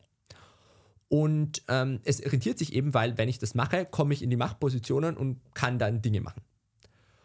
Und was ich glaube, ein sehr guter Hotfix wäre, wenn ich einfach nur ermögliche, dass sich Arschlochsein nicht mehr rentiert, indem ich einen Prozess oder eine Institution schaffe, die ähm, Leute entfernen kann, die nicht mit ganz richtigen Mitteln oder nicht so, wie man es will, an die Macht gekommen sind. Heißt, ähm, ich würde zum Beispiel eine Gruppe an Leuten nehmen, sagen wir, ich nehme 100, 200 Leute, gebe die für ein paar Jahre relativ abgesperrt in ein äh, Gebäude irgendwo am Land und deren einziger Task ist dann, sie schauen, was passiert so und welche Leute verhalten sich nicht okay. Ähm, und das sollte bewusst kein klares Gesetz sein, weil dann versucht man wieder so am Buchstaben des Gesetzes vorbeizugehen, ähm, sondern es sollte eine bewusste Grauzone sein, sodass mhm. ich sagen kann, mhm. okay, ich kann bis sie denen, aber wenn ich übertreibe, fliege ich raus. Und das führt dazu, dass die schlimmsten Leute, die den Populismus zum Beispiel am schlimmsten anpushen oder die am meisten falsche Informationen verbreiten, rausfliegen und ich dann sozusagen den Incentive plötzlich umkehre von es wird immer schlechter und immer more Fake News und immer mehr Populismus zu es wird immer es wird immer klarer, weil die schlimmsten Leute immer rausfliegen und dann habe ich eher eine Spirale wieder, die in die Gegenseite geht. Und ich glaube, da könnte man mit einer relativ einfachen Intervention, nämlich ich nehme einfach nur random Leute, die kriegen das natürlich bezahlt und so, ja. nehme random Leute und die haben keine andere Aufgabe, außer das zu entscheiden. Und im Idealfall entscheiden die gar nichts. Also im Idealfall ist allein die Bedrohung, dass es sich nicht rentiert, zu meinem Arschloch sein, schon so groß, dass die Leute, die es machen würden, vielleicht nicht mehr machen. Am Anfang wird es ein paar Exempel geben, aber im Idealfall machen die dann gar nichts mehr. Und das ist auch das Gute darin. Und da hast du halt eben den Vorteil, dadurch, dass du die Leute nicht direkt kontrollieren kannst und ihnen keine Vorteile zukommen lassen kannst, musst du dann wieder Sachen machen, die für alle Leute gut sind. Und so hast du, glaube ich, einen Vorteil von, du hast Leute, die sich wirklich mit dem Thema beschäftigen, die nicht nur in den Nachrichten ein bisschen was lesen und dann einmal alle fünf Jahre kurz drüber nachdenken, sondern du hast Leute, die sich wirklich tagtäglich nur damit beschäftigen, okay, was ist sinnvoll. Und dadurch, dass ich das repräsentativ aus der Bevölkerung rauspicke, bilde ich auch die Bevölkerung ab. Ähm, und wenn ich dann einfach sinnvolle Hürden setze, dann kriege ich da einen super coolen Incentive hin ähm, und kann einfach verhindern, dass schlimme Dinge passieren. Und dann wird zum Beispiel auch sowas wie ein Orban in Ungarn oder eine PIS in Polen, die ja zum Glück dann doch noch entmachtet wurde, nicht mehr passieren, weil wenn dann ein ähm, Kanzler in Österreich versuchen würde, die Medien komplett unter die Kontrolle bringen, würden die halt einfach irgendwann sagen, okay, ähm, tschüss, danke, das war's. Ja. Und dann kannst du gar nicht weglaufen. Also du würdest da sehr starkes Immunsystem für Demokratie schaffen, ohne dass du viel ändern musst und ohne dass du irgendwie Wahlen anpasst und sagst, okay, ich mache jetzt Hürden für äh, wer wählen darf ähm, oder ich kontrolliere die Medien oder sonst was. Will ich alles nicht. Ähm, aus gutem Grund, Ja, weil so. das ja viel Missbrauchpotenzial hat. Aber wenn ich nur so eine Institution habe, würde die wahrscheinlich sehr viel helfen. Mhm. Äh, Und ich wäre sehr, sehr begeistert, wenn man sowas ausprobieren könnte, ähm, weil es in der Demokratie hilft und in der Diktatur natürlich noch viel mehr, weil du hättest dann instant keine Diktatur mehr, Ja, weil es genau. für keinen rentiert, Diktator zu werden, sondern du musst dann Public Policy Projekte pushen. Mhm. Ähm, und das, fände ich, ist eine super, super spannende Sache und Idee und ich liebe es auch über die Idee zu reden und freue mich über jedes Feedback. Ähm, natürlich, es ist deutlich besser ausgearbeitet im Hintergrund, das würde jetzt den Rahmen hier komplett sprengen, aber ich freue mich über jedes Feedback und jede Idee dazu und jeden Gedanken dazu oder auch Kritik, ähm, weil ich glaube, das wäre tatsächlich eine umsetzbare Lösung. Ja, ich finde es gerade mega spannend. Oder gerade der Punkt, ein gutes Immunsystem ist da auch noch für eine Gesellschaft. Hm. Ich glaube, der Gedanke wird mich jetzt noch beschäftigen. Vielleicht eben auch, okay, wo, wo kann man sich sonst noch gute Immunsysteme schaffen? Hm. Ja, das, das werde ich mir mitnehmen. können wir gerne noch mal mehr im Detail bereden. Also ich glaube, das ganze Thema ähm, Immunsystem im weitesten Sinne, nämlich einfach nur, wie halte ich ein komplexes System sinnvoll am Laufen und wer Bedrohungen ab, ist ein super spannendes Thema, das einfach in jedem komplexeren System irgendwann auftritt. Oder einfach auch gebraucht wird. Klar, es gebraucht wird, weil Systeme ja. sonst auch irgendwann instabil werden können. Ja, ja. Ähm, Voll, vielleicht schließe ich dann auch so ein bisschen Kreis wieder zum ähm, ähm, Genome Editing, wo es ja dann auch wieder darum geht, okay, ähm, umso besser das Immunsystem dann Cancer Cells Ja, erkennt. also Immunsystem ist super spannend. Da kann ich zum Beispiel auch das Buch Immun von Philipp Deppmer, der hat unter anderem auch die Kurzgesagt-Videos, die kennt man vielleicht auf YouTube, Mhm. gemacht. Er hat das super spannendes Buch über das Immunsystem geschrieben, ähm, das es auch für Nichtmediziner sozusagen ermöglicht, das sehr tiefgreifend zu verstehen und hat wirklich auch die Prozesse, wie die ganzen ähm, weißen Blutkörper so wirklich miteinander agieren, das auf einem sehr tiefen Level dargestellt, aber ohne kompliziert zu werden also jeder, der das Thema Immunsystem, so wirklich das Immunsystem interessiert, das Buch ist mega gut, kann ich sehr empfehlen. Mhm. Das führt uns auch schön gleich so zum, zum vielleicht letzten größeren Thema, ähm, Bücher. Ähm, das ist vorhin schon angesprochen, dass du da auf so einen Jahreskonsum von Büchern an so 70 Stück kommst. Ähm, wie, wie hast du damit angefangen? Oder vielleicht eine Frage, die sich für mich gleich auftut. Was gibt es dir, Bücher zu konsumieren? Extrem viel spannende Gedanken, coole Ideen, neue Perspektiven vor allem auch. Und einfach Mhm. Einblicke über Dinge, über die man nie nachgedacht hat, über die man nie aus der Perspektive nachgedacht hat. Und das ist für mich auch wirklich was, was unglaublich bereichernd war und wo ich so froh bin, dass ich das mal angefangen habe. Und ich habe es vorher, glaube ich, eh schon kurz erwähnt. Ich habe halt einfach vor ein paar Jahren angefangen, Hörbücher zu hören. Und das war für mich so der Gamechanger, weil mir das erlaubt hat, Zeit zu nutzen, die ich davor verschwendet habe. Wenn ich in der U-Bahn gefahren bin, auf eine U-Bahn gewartet, ähm, Hausarbeit gemacht habe, gekocht. Ich habe die Zeit keiner verschwendet, weil ich nicht wirklich was machen konnte. Man hat vielleicht ein bisschen am Handy rumgedudelt oder Musik gehört, aber sie war wasted. Und seit ich angefangen Hörbuch hören, kann ich in der Zeit einfach was machen Und seit dort stört es mich zum Beispiel auch nicht mehr, wenn ich auf eine U-Bahn warte. Weil ich mir denke, ich höre immer ein Hörbuch. Und sofern ich nicht zu spät dran bin und eine Person auf mich wartet, Ja. stört es mich absolut nicht mehr. Und das war für mich aber auch so ein mentaler Gamechanger, wo ich mir dachte, so, ganz ehrlich, so nervige Aufgaben stören mich nicht mehr. Oder viel weniger als früher. Ja, erträglicher Das- oder kann, könnte man ja, so formulieren? erträglicher oder ist auch teilweise cool, wenn ich mir denke, so, boah, cool, jetzt habe ich wirklich die Zeit zum das Buch lesen. Also ich fahre jetzt nicht U-Bahn nur zum Hörbuch hören. ähm, und manchmal höre ich auch zu Hause einfach so Hörbuch. Aber es ist halt, das meiste ist einfach Zeit nutzen, die ich vorher nicht hatte. Und das ist für mich halt der Gamechanger, weil davor war Bücherlesen immer ein Trade-off. Und ich habe schon als Kind super gern Bücher gelesen, damals auch super viel. Viel auch im Bereich Fantasy und Geschichte und so weiter. Habe dann während dem Just-Studium einfach super viel für Studium gelesen und dann wirklich keinen Bock mehr gehabt für Bücher sonst und auch oft keine Zeit am Abend und so. Und habe das einfach gemerkt, das Buchlesen dauert so lang, weil es der Trade-off ist, so du musst dir wirklich Zeit nehmen, wo du dich hinsitzt und wo du liest am Abend, weil ich kann auch nicht in der U-Bahn oder so lesen. Also das hat halt alles nicht funktioniert. Und ich konnte plötzlich, ich musste keinen Trade-off mehr machen, sondern es, es war einfach da die Zeit und ich konnte sie nutzen. Und das war Mhm. so ein geiles Gefühl. Also wirklich Du hast genial. dich durch das Medium Hörbuch nutzbar gemacht, die Zeit, Genau, die davor ich habe nicht nutzbar war. brachliegende Zeit nutzbar gemacht und drum, ich bin wahrscheinlich der größte Audible-Fanboy, den es auf dem Planeten gibt. Ähm, und wahrscheinlich auch einer der intensivsten User. Aber ich kann es jedem super empfehlen. Und es gibt Leute, und ich kenne es von Leuten, die einfach sagen, ja, sie haben es probiert und sie finden es nicht gut. Voll fair, wenn man keine Hörbücher will. Ähm, Podcasts empfehlenswert, ähm, vielleicht entertaining ideas. Aber grundsätzlich, wenn man halt sagt, es passt einem nicht und man hört lieber Musik, so fair enough. Ähm, es ist jede Person anders. Und manche machen, genießen es vielleicht noch viel mehr, wenn sie sich dann wirklich einen Abend hinsetzen und die Zeit für sich nehmen.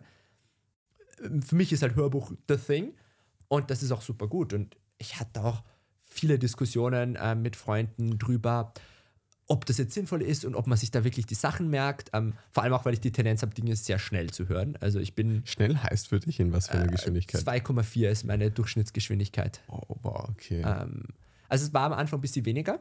Ich habe aber initial gesteigert? schon gemerkt, ähm, wenn ich es mit einfacher Geschwindigkeit höre, ist mir einfach zu langsam. Dann ist mein Gehirn in 10 Sekunden woanders, weil es ist einfach, wie man einer super langsam redenden Person zuhört und das packe ich ja gar nicht. Ähm, und deshalb war es dann für mich echt so, ich habe es dann gesteigert, gesteigert, dann wieder ein bisschen runter, ein bisschen hoch und bin jetzt dann irgendwie vor eineinhalb Jahren oder so auf meinem Sweet Spot 2,4 angekommen und muss echt sagen, das geht eigentlich immer gut. Ich merke aber auch, wenn ich höher gehe, dass es mich dann tatsächlich anfängt zu stressen mental. Es ist lustig, aber wirklich so 2,4, 2,5 ist die Grenze. Und es gibt auch einzelne Bücher, wo dann der Sprecher einfach sehr schnell ist, wo ich dann ein bisschen ja, zurückgehe. ja, ja. Ähm, aber meist, also unter zwei gehe ich eigentlich nie. Und ich würde mal sagen, über 90 Prozent der Bücher sind noch in dem Speed. Äh, was natürlich auch hilft, ähm, zum mehr Bücher konsumieren. ja, klar. Aber ich muss auch sagen, also meine Retention ist auch einfach da. So klar, wenn ich mich jetzt hinsetze und das Buch super konzentriert durchlese und mir Sachen markiere und ja, vielleicht ist deine Retention nochmal 10% höher, aber dafür komme ich dann halt zu einem Buch im Monat und nicht zu 5, 6, 7. Ja, ja. Und das ist für mich aber der große Unterschied. Und äh, ich, ich habe auch dann angefangen, vor einem Jahr oder so, dass ich mir Notizen mache zu den Büchern. Also wirklich viel bewusster und eigentlich bei fast jedem Buch, das ich wirklich gut finde, Notizen mache. Mache das mittlerweile auch mit meinem Telegram-Bot. Also es geht dann auch schon ganz smooth, weil ich dann nicht mal mehr das Hörbuch unterbrechen muss. Und so, wenn ich mir den nachher nochmal durchlese, das hilft einfach voll viel und ich merke mir dann so viel und ich höre mir dann lieber das Buch in zwei Jahren nochmal an und habe dann viel, viel, viel mehr mitgenommen und habe auch viel mehr coole Perspektiven. Und ich bin eine Person, für mich ist einfach super wichtig, wenn ich ganz viele verschiedene Eindrücke, Bandbreiten oder Eindrücke und Perspektiven habe und auch über viele verschiedene Dinge genug weiß, zum sinnvoll drüber reden können. Mhm. Und das merke ich halt auch, dass ich ähm, irgendwann an voll vielen Themen einfach Genetik zum Beispiel mit Leuten, die aus dem Bereich sind, drüber reden kann und mich dann mit ihnen über die Vorteile von Lipidhüllen für Impfstoffe unterhalten kann. Wo sie dann so fragen, ja, und was hast du in dem Bereich studiert? So, ja, eh nix. Ähm, Ich habe halt einmal viel gelesen. genau, und so klar, ich maß mir nicht an, dass ich ein Experte in dem Thema werde. Ja. Also da müsste man wirklich auch praktisch forschen, da müsste man viel mehr Scientific Papers lesen. Aber ich glaube schon, man kriegt eine Perspektive und ich glaube auch, dass ich in vielen Bereichen eine Perspektive habe, so was weiß ich und was weiß ich nicht. Mhm. Und das wird zwar ab und zu noch erschüttert, weil manchmal denkt man sich so, ah, okay, da ist eigentlich vielleicht doch noch mehr dahinter. So klar, aber im Großen und Ganzen glaube ich schon, dass ich bei vielen Themen so tief drin bin, dass ich auch sinnvoll mitreden kann, weiß, welche Fragen ich stellen muss und auch gewisse Meinungen habe. Mhm. Und ich glaube nicht, man muss ein perfekter Experte sein zum irgendwo mitreden, sondern man muss nur wissen, was man potenziell nicht weiß. Wenn ich nur 60 oder 70 Prozent behalte und das dafür von viel mehr Büchern, ist das viel mehr wert, wie wenn ich 80 oder 90 Prozent behalte. Und ich merke es tatsächlich manchmal, dass, dass es sozusagen manchmal nicht so ganz im expliziten Gedächtnis angekommen ist. Also manchmal, es gibt wirklich so einzelne Bücher, wenn du mich fragst, ich kann es dir nicht so genau sagen, was drin vorkam. Also ich kann es dir nicht so genau erklären. Aber wenn du dann auf ein Thema kommst, das in dem Buch war, kann ich plötzlich eine Stunde drüber reden, einfach weil es sozusagen abrufbar ist, aber halt nicht so explizit. Ähm, aber ganz ehrlich, das ist kein großes Problem. Und seit ich jetzt auch angefangen habe, ähm, längere Buchreviews zu schreiben, ähm, für Materia.it vor allem, das ist eine Online-Plattform, die echt super vielen coolen Content hat, also kann ich sehr empfehlen. Ähm, da habe ich jetzt im September angefangen, längere Buchreviews für die zu schreiben. Und da gehe ich das Buch dann natürlich nochmal im Detail durch, ähm, mache meine ganzen Notizen, äh, lese mir auch sonst nochmal ein paar Sachen durch. Ähm, gehe dann das Buch zum Beispiel auf Blinkist nochmal durch, also das ist eine Buchzusammenfassplattform. Und ich mache es viel zu wenig, aber ich nehme mir schon seit Ewigkeiten vor, dass ich hier wirklich jedes Buch, das ich gelesen habe, dort nochmal anhöre, in der Zusammenfassung, zu einfach nochmal refreshen und nochmal festigen. Mhm. Ich glaube, das ist tatsächlich ein sehr guter Prozess. Ich mache es nur einfach nicht oft genug, weil es einfach noch keine Habit geworden ist. Ja. Ähm, aber auf jeden Fall, das hat mir voll geholfen. Und ähm, auch seit ich irgendwie vor einem Jahr dachte ich mir mal so, ich hätte eigentlich gern mehr Leute, die mir irgendwie Buchempfehlungen schicken oder geben. Und war dann so, ja, okay, gut, wenn ich es will von anderen, dann sollte ich es auch selber machen. Und habe dann halt angefangen, auf LinkedIn und vor allem auf Instagram einfach regelmäßig zu posten, was ich gerade gelesen habe, mit irgendwie ein, zwei Sätzen dazu, wieso das jetzt cool ist oder nicht so cool. Und da habe ich auch gemerkt, das ist super bereichernd, weil sich einerseits ist cool für Leute, also ich kenne von vielen Leuten das Feedback, dass sie sagen, boah, das ist cool und wir finden deine Empfehlungen richtig gut. Mhm. Auch der Grund, wieso ich dann jetzt zum Beispiel die Webseite raphaelfritz.at gebaut habe, weil halt einfach die Recommendations nochmal schöner aufbereitet sind und interaktiver und dynamischer. Und ähm, dann kommen halt eben auch plötzlich auch Gelegenheiten, zum Beispiel eben das Artikel schreiben für das Online-Zeitung. Ähm, und klar, ich meine, das ist jetzt nicht viel Geld oder so, was dabei rauskommt, aber es ist cool, weil ich im Endeffekt für was bezahlt werde, was eh sinnvoll ist, nämlich dass ich die Bücher nochmal durchgehe. Ja, und was du auch gerne machst. Genau, also ja. klar, es ist dann nervig, wenn du es noch dreimal durchlesen musst und umformulieren, aber ganz ehrlich, um, nothing is free in this world und das passt ja auch. Uh, und das ist echt cool, was da rauskommt und was man da machen kann. Und wenn man dann auch gezwungen wird, sozusagen ein System hat, zum Dinge nochmal reviewen, umso besser. Mhm. Dann, wie würdest du so deinen aktuellen Purpose beschreiben? Hm, das ist eine spannende Frage. Ich, also mein Purpose geht im Endeffekt auf also ein bisschen mein Weltbild zurück. Und mein mhm. Weltbild ist eigentlich relativ simpel. Nämlich, ich glaube, dass wir wissen nicht, ob es irgendwie einen Sinn oder einen Zweck des Lebens gibt oder irgendeinen Grund für unsere Existenz. Und wir können aber nicht sagen, ob es es gibt oder nicht gibt. Das ist beides denkbar. Mhm. Ähm, und darum ist für mich so, okay, solange wir es nicht wissen, sollten wir halt möglichst versuchen, das rauszufinden. Und das rauszufinden, können wir, müssen wir primär zwei Dinge machen. Nämlich erstens, wir müssen schauen, dass wir als Menschheit überleben und nicht untergehen. Und zweitens, wir müssen schauen, dass wir uns ständig weiterentwickeln, mehr Wissen generieren, mehr Dinge erfahren, mehr Sachen lernen. Und das ist halt so mein Meta-Weltbild. Und das versuche ich dann halt runterbrechen und dass ich mir sage, okay, ähm, ich will halt in der Welt was Sinnvolles machen ähm, und ich will irgendwie was Gutes tun für die Leute. Ich meine, ich maße mir jetzt nicht an, dass ich im Alleingang die Welt verändern kann. Das kann, glaube ich, niemand. Ja.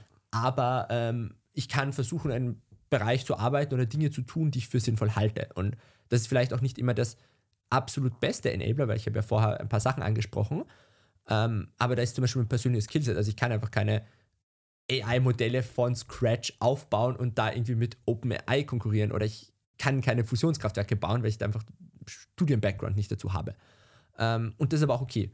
Aber ich versuche halt in dem Bereich, wo ich bin, einen möglichst großen Impact zu schaffen. Und das mhm. war in Novit, wo wir während der Corona einfach viele sinnvolle Projekte umsetzen konnten von einer Caritas, wo du halt wirklich das Feedback kriegst, okay, wir hatten jetzt irgendwie die letzten zwei Monate keinen Ausbruch mehr, sprich, niemand ist an Corona gestorben, das ist wirklich in Menschenleben messbar. Ja.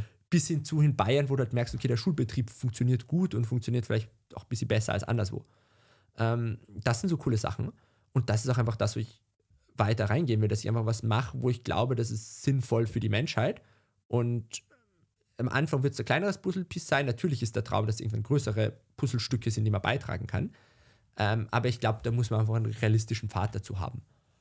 Und ähm, ja, also da gibt es coole Projekte, zum Beispiel das Distraction Management. Ich glaube, das ist sehr sinnvoll, weil es Leute produktiver macht und produktivere Leute können sinnvollere oder mehr sinnvolle Dinge machen. Mhm. Also da gibt es da viel, wo ich hin will. Und das ist, glaube ich, einfach so mein Purpose, die so platt es klingt, die Menschheit voranbringen. Ähm, und natürlich am Weg auch glücklich sein und viel Zeit mit Freunden und Familie und so verbringen. Aber wenn es draus kommt oder wenn es drauf ankommt, das Wichtigste ist halt wirklich, dass man die Menschheit voranbringt. Mhm. Ja, ich finde es voll spannend, weil, oder ich, was bei mir das Gedanke auftaucht, so du diese Aussage, okay, ich will da die, die Welt verbessern, was Gutes für die Menschheit tun, es irgendwie schwer annehmbar ist, weil es irgendwie ist manchmal so, so plump vielleicht auch klingt, aber trotzdem mega erstrebenswert ist. Eigentlich mega cool, wenn man sich das so irgendwie als North Star hernimmt und dann sein Handeln danach ausrichtet. Genau, und ich glaube, das ist, weil du North Star jetzt auch gesagt hast, ich finde das ist auch eine coole Analogie, weil es ist halt so die Richtung, in die du gehst, aber ich erwarte nicht, dass ich dort ankomme. Und ja. das macht jemand, der im Nordstern nachfährt, auch nicht. Aber wenn du halt in die Richtung gehst und wenn mehr Menschen in die gleiche Richtung gehen, so ja, Menschen haben unterschiedliche Vorstellungen, was jetzt eine perfekte, eine gute Welt ist. Fair. Ähm, ich habe sicher auch nicht die perfekte Vorstellung von alles, also das würde ich mir nicht anmaßen. Aber ich glaube, es ist einfach, wenn sich viele Leute halbwegs konzentriert in die gleiche oder ähnliche Richtung bewegen, dann passieren echt großartige Dinge. Und mhm. das sehen wir auch immer wieder in der Geschichte. Wenn viele Menschen am gleichen Strang ziehen, passiert was. Und nur wenn wir halt alle in unterschiedlichen Strängen ziehen oder manche Leute gar keine Lust haben zu irgendwas ziehen, dann passiert wenig. Ja. Und das finde ich, ist, glaube ich, einfach der, der Ding dahinter. Und darum hoffe ich, dass das einfach viele Menschen ähnlich sehen und viele Menschen ähnlich machen. Und jeder und jede versucht zumindest in ihrem persönlichen Einflussbereich was weiterzubringen. Und das ist, glaube ich, auch wichtig. Das muss jetzt kein Unternehmen sein oder das muss jetzt nicht eine riesengroße Sache sein, sondern man bringt auch was weiter, wenn man zum Beispiel einfach nur Lehrer ist ähm, und Kinder unterrichtet. Und da bringt man sogar unendlich viel weiter, weil das das Fundament von der Gesellschaft ist. Äh, wenn man Leute pflegt, ähm, auch in jedem anderen Beruf. Also ganz ehrlich, es braucht auch einfach die Person, die keine Ahnung, ähm, entscheidet, wann welcher LKW wohin fährt. So, vielleicht ist das jetzt kein großer Purpose für die Person selber. Kein aber großes Naturproblem, aber äh, trotzdem. Genau, aber im Endeffekt, die ganzen Mehrwert. Probleme müssen wir auch lösen, weil wir jetzt ja. natürlich nicht laser-focused auf eine Sache geben müssen, sondern wir müssen immer schauen, dass der ganze Organismus funktioniert. Und da ist auch viel Friction. So wie ein Körper, jetzt auch zu deinem biologischen Thema wieder zurück. Ein Körper macht ja auch super viel Friction, verschwendet super viel Energie für alle möglichen Dinge und einfach nur zum Sein aber ähm, die, das Sein ermöglicht dann halt auch die paar Prozent, die dann in sinnvolle, die dann in Denken, in Sport, in Arbeit, in irgendwas gehen und die dann wirklich was machen. Und genauso ist es in der Gesellschaft. So, wir werden nie 100% effizient sein, aber ähm, wir können striven, dass wir mehr halt als ein halbes Prozent oder ein Prozent effizient sind. Ja, und das kann sich akkumulieren. Klar, und das kumuliert sich dann. Das ist auch, wenn wir unsere Effizienz im, also wir gehen in die richtige Richtung und machen das dann auch wirklich gut mit weniger Waste, dann summiert sich das über Zeit und das ist dann halt einfach eine exponentielle Kurve, die immer größer und immer besser und immer schneller wird. Und ich glaube, das sollten wir alle erstreben, dass das Leben einfach für uns alle besser wird. Mhm. Was sind Dinge, auf welche du dich freust, wenn du an die Zukunft denkst? Ich glaube, dass wir noch viele coole Möglichkeiten vor uns haben. Ähm, und dass die Zukunft viele Dinge bringt, die, glaube ich, für unsere Eltern noch schwer vorstellbar gewesen wären. Ähm, weil wir einfach viel technischen Fortschritt haben und gerade mit dem Thema AI, vielleicht auch ein bisschen Raumfahrt und so, an gewissen Scheidewegen stehen. Mhm. Ähm, und das ist super cool. Also, das ist in unseren nächsten 10, 20, 30, 50 Jahren kann sehr, sehr, sehr viel weitergehen. In der Medizin vielleicht auch. Ähm, also, vielleicht diskutieren wir irgendwann nicht mehr drüber, werden wir 80 oder 90 Jahre alt, sondern substanziell mehr. Ähm, und das finde ich sind super coole, coole Dinge, die passieren. Äh, und natürlich, man denkt sich dann auch immer, naja, cool, es wäre toll gewesen, wenn ich 20 Jahre früher auf der Welt gewesen wäre, weil da wären noch viel mehr Low-Hanging Fruits gewesen. ähm, oder 150 Jahre, weil ein Einstein konnte sozusagen alleine als Nebenjob irgendwie vier oder fünf physikalische Dinge beweisen. Ähm, und ich glaube, es gibt heutzutage auch Leute, die genau gleich smart sind wie Einstein. Aber es gibt halt keine so low-hanging fruits mehr, die du Beweis. Natürlich in sehr ja. großen Anführungszeichen. Ähm, oder ein Da Vinci, der vor 500 Jahren noch in allem ein Gelehrter sein konnte. Heute kannst du nicht mal in deinem Fachbereich ein komplett Gelehrter sein, sondern kannst in der Nische von der Nische ein Gelehrter sein. Ähm, und das ist natürlich ein bisschen blöd, aber andererseits auch cool, weil dadurch, dass wir so viele Nischen haben, können wir halt auch viel mehr. Mhm. Und das ist schon cool. Und darum schaue ich der Zukunft optimistisch entgegen, auch wenn wir uns natürlich bewusst sind, dass wir Probleme haben. Und ich glaube, die Probleme gehen im Endeffekt immer zurück auf, wie wir uns als Menschheit, also Menschheit, Staat, Gruppe, Organisation, wie auch immer, organisieren. Ähm, weil fast jede Technologie ist schlecht, wenn es die falschen Leute machen und fast jede Technologie kann gut sein, wenn man es richtig verwendet. Ja. Und das ist eben der große Punkt. Und ich glaube, da müssen wir ansetzen, dass wir wirklich schauen, dass wir unsere gesellschaftliche Organisation und Decision-Making verbessern, weil dann können wir sinnvolle Dinge machen. Wenn wir halt an dem scheitern, dann bringt uns wahrscheinlich auch die beste Technologie wenig. Ähm, und das braucht eigentlich die beiden großen Bereiche, in denen man was macht und in denen man was vorwärts bringt. Mhm. Ja, Decision Making, auch ein sehr spannender Bereich. Da könnte man sich auch länger drüber unterhalten. Ja. Yes. Dann zum Ende hin, wo, an welche Orte würdest du Leute lotsen, wenn sie noch mehr Content, mehr Infos von dir haben wollen oder sich mit dir vernetzen wollen? Ja, ich habe es eh schon erwähnt. Wird eh langsam fühlt es sich an wie Selbstbeweihräucherung. ähm, aber wie gesagt, meine neue Webseite raphaelfritz.at, wo es auch wirklich ein Hobbyprojekt ist. Also es ging mir einfach nur darum, das mal rauszugeben und für die Leute einen coolen Input zu generieren, weil wir meine ganzen Reviews sehen, meine ganzen Empfehlungen. Das ist sicher cool zum Buchthema. Ähm, ansonsten einfach auf LinkedIn schreiben. Ähm, ich glaube, das ist das Einfachste zum sich mit mir vernetzen. Und ich freue mich natürlich über jede Person, die irgendwie Kommentar, Feedback, Kritik an den Punkten hat, über die wir jetzt geredet haben, weil das ist immer cool und ich freue mich auch immer, coole neue Leute kennenlernen, die vielleicht auch gerade im unternehmerischen Bereich aktiv sind und so und die sich freuen würden, sich da in dem Bereich zu vernetzen. Sehr cool. Dann vielen, vielen Dank für diese unterschiedlichen Einblicke und die Facetten, Danke für die Einladung. War sehr interessant. Haben.